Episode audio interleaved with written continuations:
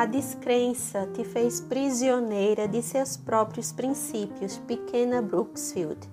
Não posso ajudar a encontrar o que procura se você está de olhos fechados.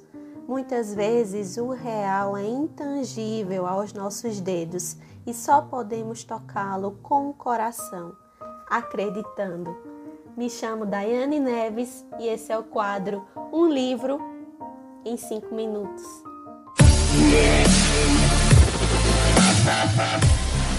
Oi, oi, meu povo! E aí, gente, como é que vocês estão? Nós estamos encerrando o ano de 2020 e eu trago para vocês a resenha de um livro que eu adorei conhecer para a gente fechar esses trabalhos de livros resenhados agora em 2020 com chave de ouro. O livro que eu trago para vocês hoje é A Herança de Sarah Brooksfield, escrito pela Gisele Mota.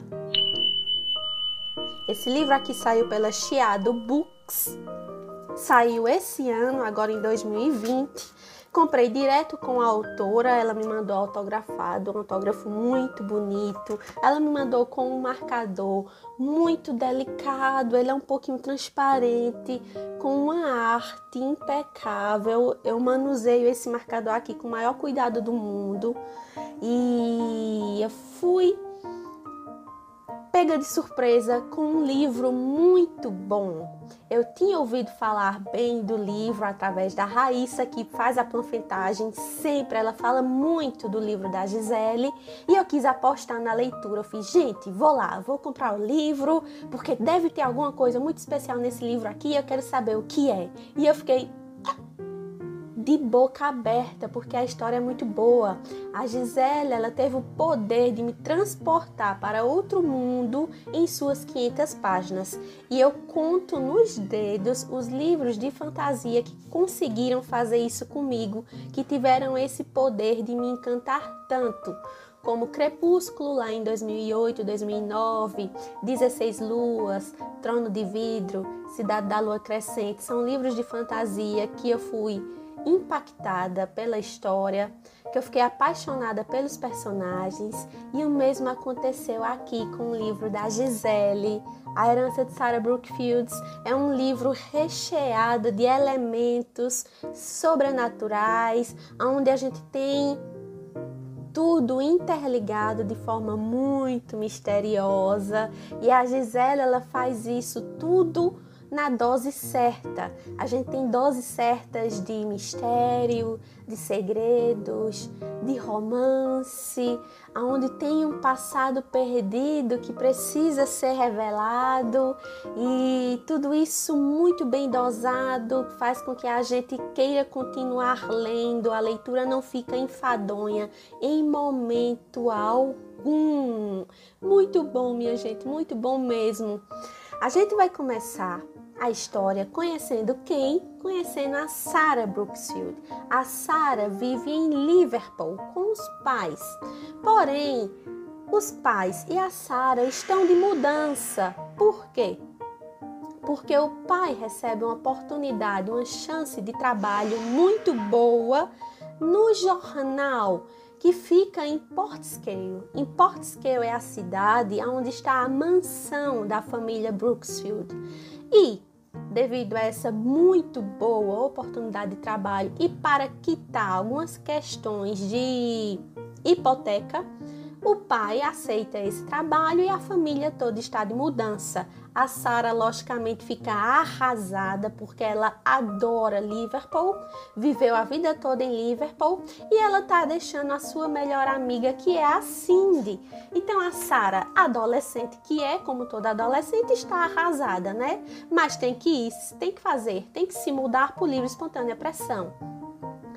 Quando eles chegam lá em Portscale e principalmente ao chegar na mansão, a Sarah percebe que a origem de sua família é rodeada de segredos e o peso que o nome Brooksfield tem na cidade é muito forte. E para piorar a situação, eu posso falar, acho que eu posso me arriscar a falar isso, a mansão Brooksfield está cercada da floresta Black Hills. E essa floresta é uma floresta muito misteriosa porque ela tem o poder de atrair as pessoas em uma hipnose muito forte. E é uma floresta que ela nunca muda, é como se ela fosse parada no tempo. É, as folhas dessa floresta, das árvores dessa floresta, são folhas amareladas naquela fase do outono, como se ela vivesse em um outono constante. Independente da estação do ano, a floresta está sempre em um outono constante. Então, nós temos essas doses de mistérios que a gente fica querendo saber e entender o porquê. Nós vamos conhecer também vários personagens secundários que vão fazer parte da narrativa e que todos esses personagens estão interligados de alguma forma e que fazem parte da vida da Sara de certa forma também. Vamos conhecer o Peter, a Gisele sabe que eu tenho muita preferência pelo Peter. Posso até estar errada, mas eu acho que o Peter é uma boa pessoa. Apesar dos probleminhas dele, algumas coisinhas ali meias esquisitas e estranhas, eu ainda aposto no Peter. Vamos conhecer o Lee, Lee não me convenceu muito ainda, posso estar errada também. Vamos conhecer a Cirque, vamos conhecer a Melanie, vamos conhecer o Mike, vamos conhecer a Ash. Todas essas pessoas vão fazer parte do círculo de amigos da Sara. É com esse clima, com essa ambientação de adolescência, no meio da escola, jovens, enfim, gente, é um livro que eu indico para vocês, jovens, um público infanto-juvenil a partir dos 13, 14 anos, pode começar a ler esse livro aqui sem medo de ser feliz, porque eu tenho certeza que vocês vão gostar. A Sara tem uma herança de família que precisa ser protegida a todo custo. Isso não é spoiler. Na medida que vocês forem lendo o livro, vocês vão entender o porquê. E isso vai trazer para Sara alguns problemas, ah, algumas situações em que ela vai se sentir um pouco perdida, onde ela vai desconfiar de algumas pessoas ela vai passar a confiar em outras. Vai surgir também alguns conflitos entre a Sara e a mãe por ter toda essa questão de ter vários segredinhos ali escondidos e que a Sara vai tentar descobrir aos poucos. Alguns problemas vão ser solucionados aqui nesse livro, alguns segredos já vão ser revelados nesse livro aqui. Porém, outros vão ficar em aberto para os próximos livros. Isso significa o quê? Isso significa que essa belezura aqui tem continuação. Fora esse livro, vai vir mais três livros em sequência desse daqui. E fora esses três, também vai vir retalhos, que a autora já confirmou comigo que retalhos vai vir em 2021, em meados de março. Ou seja, juntando tudo, teremos cinco livros nesse universo que a Gisele construiu de forma maravilhosa. Ah, enfim, gente, eu só tenho elogios, eu só tenho elogios de verdade, elogios para essa história, elogios para você, Gisele. É muito bom quando a gente pega um material assim, massa, massa mesmo, de verdade, livro nacional. É por isso que eu digo e repito: a gente tem muita coisa boa acontecendo por aqui. Muitas vezes nós, leitores, só voltamos os nossos olhos para os livros internacionais e os livros de fora, que também são livros bons, mas a gente também tem coisa boa acontecendo por aqui. Então, se você fazer uma peneiragem, pesquisar, procurar saber, você vai conseguir ter livros nacionais muito bons com você.